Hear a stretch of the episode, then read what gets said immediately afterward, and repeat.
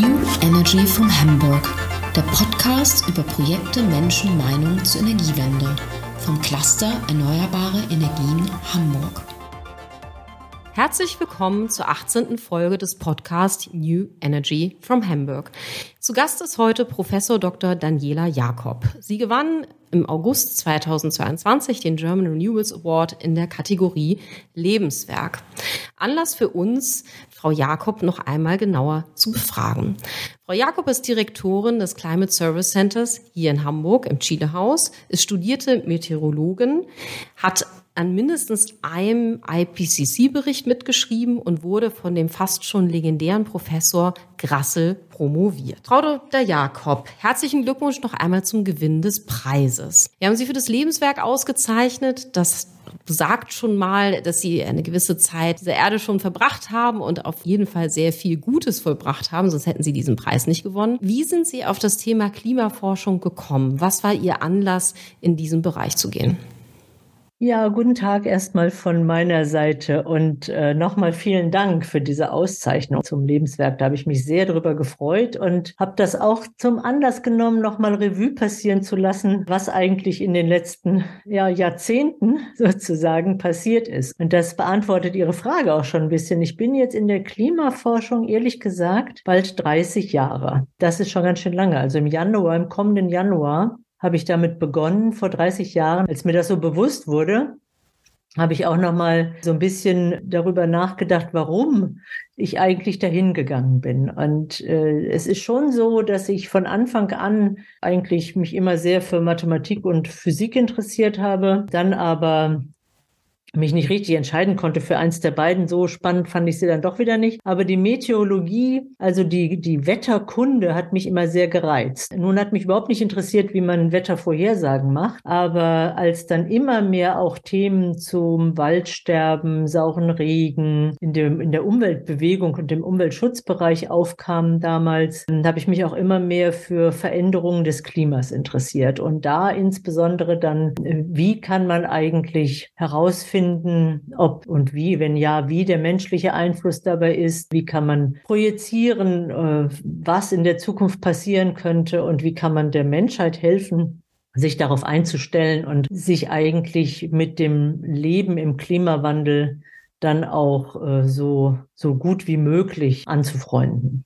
Und ich denke, die Klimaforschung ist ja auch älter, als vielen bewusst ist. Ne? Also ich sag mal, Professor Hasselmann, der letztes Jahr den Nobelpreis gewann, meines Wissens schon in den 70er Jahren äh, damit angefangen. Das fand ich selber ganz interessant, weil viele meinen ja, ach, das ist vielleicht ein Phänomen der letzten zehn Jahre. Also als Sie anfingen, hatte das ja auch durchaus schon eine gewisse Geschichte. Ist das richtig? Ja, auf jeden Fall. Also es ist natürlich auch noch viel, viel älter, denn eigentlich ist es ein Teil der äh, Geowissenschaften oder der Meteorologie, wie Sie es fassen wollen. Denn natürlich gibt auch noch vor, Herrn, vor äh, den Anfängen äh, von Herrn Hasselmann, auf die Sie da eben hingewiesen haben, die Studien zu, wie unterschiedlich sind die Klimate auf den einzelnen Kontinenten, welche Wechselwirkungen gibt es, verändern sich Klimazonen, also ähm, Klima und, und auch natürlich das Klima der Vergangenheit, Paläoklimatologie, also Klimatologie an sich ist ein Fachgebiet im Bereich der Meteorologie. Was immer mehr in den Vordergrund gerückt ist, ist eigentlich der in den letzten, sagen wir mal, 50 Jahren vielleicht, 40, 50 Jahren, die Veränderungen, die schnellen Veränderungen, die wir jetzt in der äh, Klimageschichte gesehen haben in den letzten Dekaden, die so vorher noch nicht beobachtet worden sind. Also das war eigentlich dann eine, würde man fast laienhaft sagen, eine Klimawandelforschung, die dort äh, jetzt eben mehr Aufmerksamkeit bekommen hat.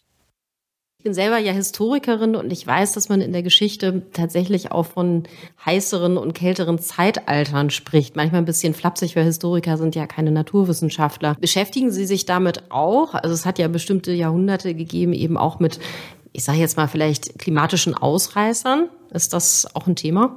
Also für mich jetzt selber nicht, aber das ist natürlich eine der ganz entscheidenden, grundlegenden Arbeitsbereiche, die in der Klimatologie und damit auch in der Bewertung des jetzigen Klimawandels äh, eine Rolle spielen. Denn natürlich gibt es ja über die Jahrtausende, Zehntausende, Hunderttausende immer wieder Klimat klimatologische Schwankungen. Sie haben ja gesagt, Heißzeiten, Kaltzeiten, wir hatten ganz anderes Klima im Mittelalter als jetzt. Und äh, das ist eine Basis, auf die sich dann eben auch immer wieder die Veränderungen beziehen. Mhm. Und wenn wir heute sagen, der Klimawandel lässt sich dadurch beschreiben, dass die globale äh, Lufttemperatur ähm, sich um etwas mehr als ein Grad, fast 1,2 Grad erhöht hat, dann sagen wir immer im Vergleich zu wann. Und in der Klimawandelforschung jetzt, in den letzten Dekaden, ist der Bezug immer zu den Temperaturen und den Verhältnissen vor der Industrialisierung. Weil wir sehen, dass die Abläufe in den Veränderungen des, äh, des Klimas in, den, in der Zeit jetzt nach der Industrialisierung sich ebenso sehr stark auch beschleunigt haben.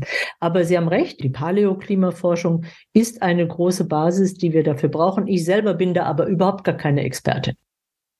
Kommen wir zurück in die Gegenwart. 2022 war ein unfassbar warmes Jahr. Ich glaube, das hat jeder Laie mitbekommen. Da musste, kann man kein Naturwissenschaftler oder Klimaforscher für sein. Es waren unfassbar heiße Sommermonate. Sogar hier in Hamburg wurde ein Rekord gebrochen. Ich meine, der heißeste Tag war 39 Grad. Das hätte ich mir nie vorstellen können, dass man das in Hamburg mal erleben würde. Wie wird es Ihrer Meinung nach weitergehen? Das ist jetzt ein bisschen der Blick in die Glaskugel, aber werden wir schnelle Steigerungen erleben oder kann es auch sein, dass vielleicht die nächsten Jahre wieder ein bisschen moderater sind? Wie würden Sie das einschätzen?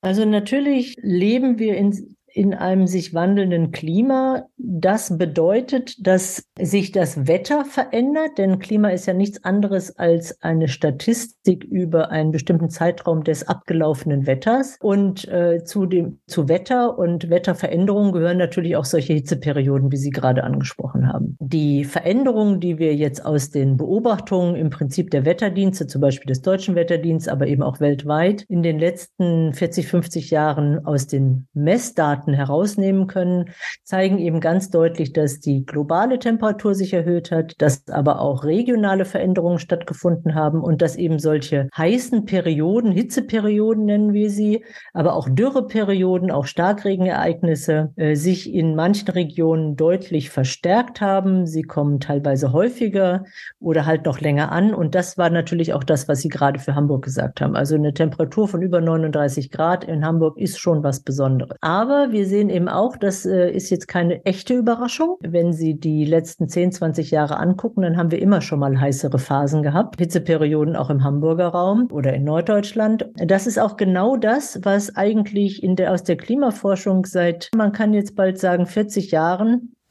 immer wieder angemahnt wurde. Also es wurde immer wieder gesagt, das Wetter wird sich verändern, das Klima verändert sich, es wird äh, heißere Phasen geben, es wird ähm, mehr extreme Wetterereignisse geben. Bei der ersten äh, internationalen Klimakonferenz 1979 in Genf äh, wurde eben auch schon von Professor Flohn darauf hingewiesen, dass eben äh, sich die Klimazonen verschieben, dass auch in Europa das Klima des Mittelmeerraums sich mehr nach Norden schieben wird mit diesen Veränderungen mit der Zunahme der Treibhausgase in der Atmosphäre und damit der Zunahme der, der Temperatur. Und dass es Auswirkungen auf die Wasserverfügbarkeiten, auf die Ernteerträge und anderes haben wird. Das heißt, wir Forscherinnen und Forscher sind jetzt nicht wirklich überrascht worden von den Temperaturen und äh, die wir jetzt gerade im Jahr 22 hatten, sondern für uns ist es leider so ein bisschen wie so eine Bestätigung dessen, was die äh, Klimaprojektionen, äh, die Berechnungen, großen Computermodellen können sie klimatische Veränderungen nicht wirklich vorhersagen, aber sie können mögliche Verläufe abschätzen in Abhängigkeit der Veränderung der Zusammensetzung der Atmosphäre und damit der menschlichen Tätigkeiten. Und diese Projektionen oder Szenarien, wie wir das nennen, äh, haben eben auch schon für Norddeutschland, auch für den Hamburger Raum gesagt, dass wir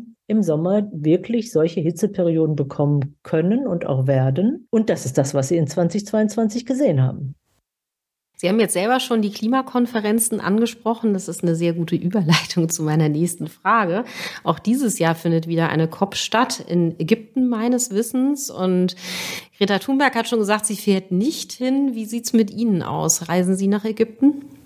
Ich persönlich reise nicht nach Ägypten. Das liegt aber nicht äh, daran, wie Greta Thunberg, dass ich da nicht hin will, weil es ein Greenwashing ist. Das glaube ich nicht. Ich halte diese Konferenzen für extrem wichtig. Ich fahre aber nicht hin, weil ich selber sehr selten reise. Also ich wollen wir sagen, nicht reise nicht selten, sondern ich fliege selten. So wollen wir es eher sagen. Ich damit für mich äh, äh, Flugreisen vermeide und damit auch vermeide, dass äh, die damit verbundenen CO2-Mengen und die für mich auch so ein bisschen unnötigen ähm, Teilnahmen. Von Gerix, also aus meinem Institut, fahren aber in der Tat drei Leute hin und ich selber werde auch online dabei sein. Ich halte diese Konferenzen für extrem wichtig, sagte ich eben schon, weil es eine Gesprächsebene äh, eröffnet, die eigentlich gedacht ist, um die UN-Staaten untereinander und miteinander reden zu lassen über das, was wir an äh, Klimaveränderungen im Moment erlebt haben und das, was notwendig ist, um weitere Veränderungen zu minimieren.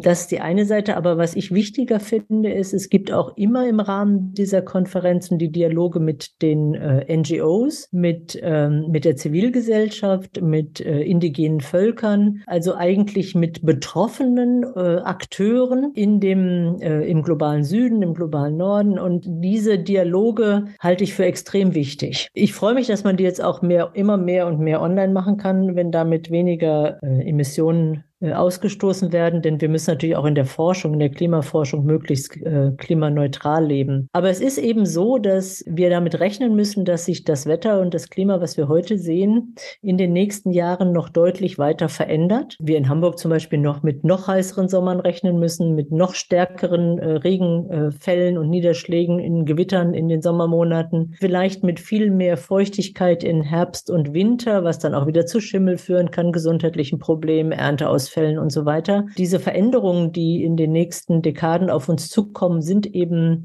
äh, Themen dieser Klimakonferenzen mal im internationalen Zusammenhang, aber eben auch mal sehr regional lokal, so dass man dort zum einen darüber redet, was kommt auf, auf uns zu, zum anderen, was bräuchten wir, um es abzuwenden und zum dritten, wie, äh, mit welchen Erfahrungen können wir uns aber auch an das, was wir nicht mehr abwenden können, anpassen. Das klingt auf jeden Fall sehr sinnvoll. Sie haben eben auch, Sie machen eine sehr schöne Überleitung, muss ich sagen, schon Hamburg erwähnt und dass wir vielleicht noch heißere Sommer bekommen werden, wo ich eben schon gedanklich dran hängen geblieben bin, was ich dann so machen werde. Wir sind in Hamburg. Ihr Institut ist in Hamburg. Wir sind in der zweitgrößten deutschen Stadt. Wie schätzen Sie die Hamburger Klimapolitik ein? Hand aufs Herz. Also geht da noch mehr? Finden Sie das schon ganz in Ordnung? Der Senat hat ja neulich noch mal ein bisschen ambitioniertere Klimaziele proklamiert. Äh, wie würden Sie das bewerten? Oh, das ist eine kritische Frage. Nein, das ist eine sehr gute Frage. Ich beobachte die Hamburger Klimapolitik jetzt ähm, auch seit, naja, fast 20 Jahren ungefähr, vielleicht 15. Ich war äh, so in den frühen 2000ern und äh, bis 2010, 12 herum äh, eigentlich ganz zufrieden mit der Hamburger Klimapolitik. Ich dachte, der, da, da sind viele klimawissenschaftliche Institutionen, da ist viel Klimawissen, da ist auch vieles, äh, viel traditionelles Wissen, vielen Jahrhunderte und, ähm, und ich war eigentlich eigentlich war ich ganz zufrieden damit, wie Hamburg sich sowohl mit dem Thema Klimaschutz als auch Anpassung an den Klimawandel beschäftigt hat. Äh, Sie hören, dass ich wahr sage, denn äh, ich finde, die Ambition, das Ambitionsniveau hat etwas nachgelassen. Und in den letzten vielleicht zehn Jahren, äh, können auch nur acht gewesen sein, kann ich nicht genau jetzt betiteln, legen Sie mich darauf nicht fest. Aber in den letzten Jahren habe ich schon den Eindruck, dass deutlich mehr geht. Also die Klimaschutzziele sind jetzt ein bisschen ambitionierter geworden, ja, aber ich finde, Sie sind immer noch nicht so ambitioniert wie eine Stadt, die eigentlich Vorreiter auf dem Gebiet der Kampfes gegen den Klimawandel und der, des Umgangs mit dem Klimawandel sein sollte, da sie ja auch die großen Klimainstitutionen wie das Max-Planck-Institut für Meteorologie oder auch die Universitäten, Universität Hamburg, die Hafen City Universität und die anderen, dann eben auch die außeruniversitären Einrichtungen, äh, dann das Klimaservice Center, dann das Deutsche Klimarechenzentrum, die also eigentlich Klima als Schwerpunkt hat, dass sich die Stadt doch deutlich ambitionierter zeigt. Also ich bin ein bisschen enttäuscht. Ich freue mich, dass es auf vielen Bereichen Bewegung gibt. Also viele Stadtteile haben schon länger Klimaschutzaktivitäten äh, natürlich gehabt, haben jetzt Klimaanpassungsmanager oder Transformationsmanager. Aber es dauert alles sehr, sehr lange. Und das, äh, finde ich, können wir uns nicht mehr leisten heute. Wir müssten viel stärker in diese Richtung gehen, äh, Klimaschutz zu betreiben und auch Vorreiter zu werden für Lösungen. Ja, Sie sprachen schon an, es ist ein bisschen zu langsam. Das stellen wir im Bereich erneuerbare Energien ja an vielen Stellen fest. Die Bürokratisierung, auch fehlendes Personal. Hätten Sie noch weitere Ideen, was Hamburg tun könnte, um noch besser zu werden auf diesem Gebiet? Also die beiden Punkte, die Sie angesprochen haben, die Bürokratisierung, glaube ich, ist ein ganz entscheidender Punkt, auch die Verantwortlichkeiten. Ich habe manchmal das Gefühl, dass die Verantwortung auf zu viele äh, Teile verteilt worden ist. Vielleicht auch damals, als man eben Hamburg Energie, Hamburg Wasser und so weiter alles aus den behördlichen Bereichen auch rausgenommen hat, in private Einrichtungen verlagert hat. Da äh, habe ich mich schon manchmal gefragt, wie ist die Balance zwischen dem Wohl der Privatfirma, die jetzt für das Thema zuständig notwendig ist und der, sagen wir mal, bürgerlichen Vorsorge und, und Sorge. Ich denke, das gehört eigentlich alles in städtische Hand und auch in stärkere Vernetzung. Gut fände ich es zum Beispiel, wenn die Bürgermeister äh, sich das Klimathema deutlicher auf die Fahne schreiben würden. Ich rede hier im Plural. Ich glaube, das ist nicht die Sache von einem oder der anderen, denn dort äh, werden dann doch noch im Zweifelsfalle die äh, Entscheidungen getroffen, die zum Beispiel bei den Teilnahmen von großen EU-Projekten gibt ja die EU-Missionen, die äh, Regionen und Städte helfen, sich an den Klimawandel anzupassen oder auch innovative Lösungen zu entwickeln. Ähm, und diese Entscheidungen werden ja auch häufig dort getroffen, wie stark sich Hamburg da engagiert. Also die Städtepartnerschaften, denke ich, sind ganz entscheidend. Ich glaube, dass die vielleicht die Priorität des Themas Klima auch in, in den einzelnen Behörden noch weiter nach vorne kommen sollte. Das Zusammendenken von Klimaschutz und Anpassung. Ich höre relativ wenig über äh, Hitzeschutzpläne, über äh, starke Niederschlagspläne. Wir haben das RISA-Projekt, das finde ich sehr, sehr gut in Hamburg. Und ich denke, das Einbinden der Zivilgesellschaft und der, der Privatwirtschaft in noch mehr Bürgerdialoge, um eben innovative Lösungen zu entwickeln und dann auch umzusetzen, das bräuchte noch mal einen extra Schub. Ja, das äh, kann ich aus eigener Erfahrung auch durchaus teilen. Das Zusammenspiel von Behörden ist nicht immer ganz leicht. Wir sind ja nun selber auch ein Zusammenschluss, das Cluster Erneuerbare Energien. Sie kennen es ja auch lange und gut über Annemus Jakob und so weiter. Ich sag mal, die Wissenschaft spielt bei uns natürlich auch eine starke Rolle. Wir haben aber auch, wie soll man sagen, die Vermutung, dass da auch noch mehr gehen würde. Was würden Sie sich da wünschen, sozusagen das Zusammenspiel Behörde, Wirtschaft, Wissenschaft? Was könnten wir da als Netzwerk vielleicht auch noch mehr tun? Ich glaube, dass die Wissenschaft in dem Netzwerk erneuerbare Energien noch nicht stark genug ist. Sie ist vielleicht in einzelnen Themenbereichen dort sichtbar und wird dann auch themenbezogen oder kontextbezogen integriert.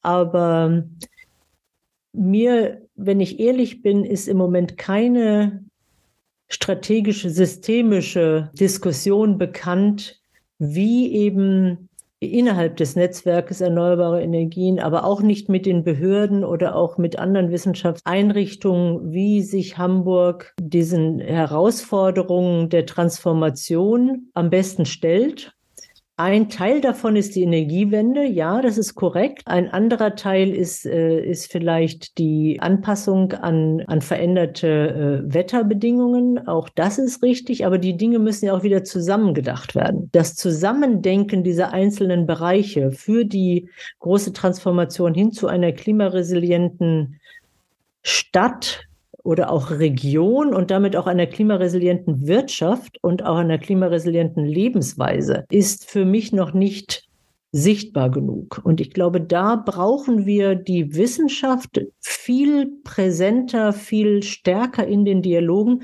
Es gibt immer noch Bürgerdialoge in, im Hamburger Bereich, äh, wo überhaupt keine einzige Wissenschaftlerin oder Wissenschaftler eingeladen worden ist. Da werden die, die lokalen Stakeholder eingeladen, äh, vielleicht auch die Netzwerke, auch mit denen Sie sich beschäftigen. Und es ist nicht ein einziger Wissenschaftsvertreter eingeladen. Ich finde, das darf einfach nicht mehr passieren. Die Wissenschaft auch äh, ist natürlich gefordert, nicht nur Informationslieferant zu sein, sondern auch ratgebend zur Seite zu stehen. Ich denke nicht eindeutig entscheidungsbeeinflussend, aber ratgebend äh, und handlungsweisend, ohne die Handlungen vorzuschreiben. Und, und ich finde, diese, diese Dialogformen, die fehlen mir in Hamburg. Und äh, wir haben sehr viele Netzwerke, vieles ist sehr wirtschaftlich dominiert, kann ich auch gut verstehen. Aber das Zusammenbringen von ökonomischen, ökologischen und sozialen Belangen im Sinne der Klimaneutralität und Nachhaltigkeit braucht eben ein Miteinander auf Augenhöhe, um eine Entwicklungsmöglichkeit und vorzuhalten und damit eben auch äh, Hamburg richtig nach vorne zu bringen nehme ich auf jeden Fall mit, würde ich selber genauso empfinden. Und passenderweise gab es tatsächlich heute in einem recht bekannten Lokalmedium einen großen Beitrag, ob die Wissenschaft nicht den Hafen lösen könnte in Hamburg als ein Standbein. Das fand ich eine, wie soll man sagen, einen sehr interessanten Ansatz auch für die Zukunft. Und das würde ja auch auf Ihre Gedanken mit einzahlen. Also ich werde, ich werde es mitnehmen, diesen Wunsch, diesen Anreiz, sich im Cluster da noch mehr zu positionieren. Die Kontakte sind ja da, insofern sollten wir sie vielleicht noch ein bisschen stärker intensivieren. Ich bedanke mich ganz herzlich an dieser Stelle für Ihre offenen Worte, für die Einblicke und Ihre Gedanken. Mal herzlichen Glückwunsch zum Preis und äh, gutes Gelingen für die weiteren Projekte und bis ganz bald. Vielen Dank. Ja, vielen Dank auch von meiner Seite für die Möglichkeit, hier nochmal mit Ihnen die Gedanken austauschen zu dürfen. Das war New Energy from Hamburg, der Podcast des Clusters Erneuerbare Energien Hamburg. Sie finden alle Folgen und mehr zu diesen und anderen Themen unter www.eehh.de. Vielen Dank fürs Zuhören.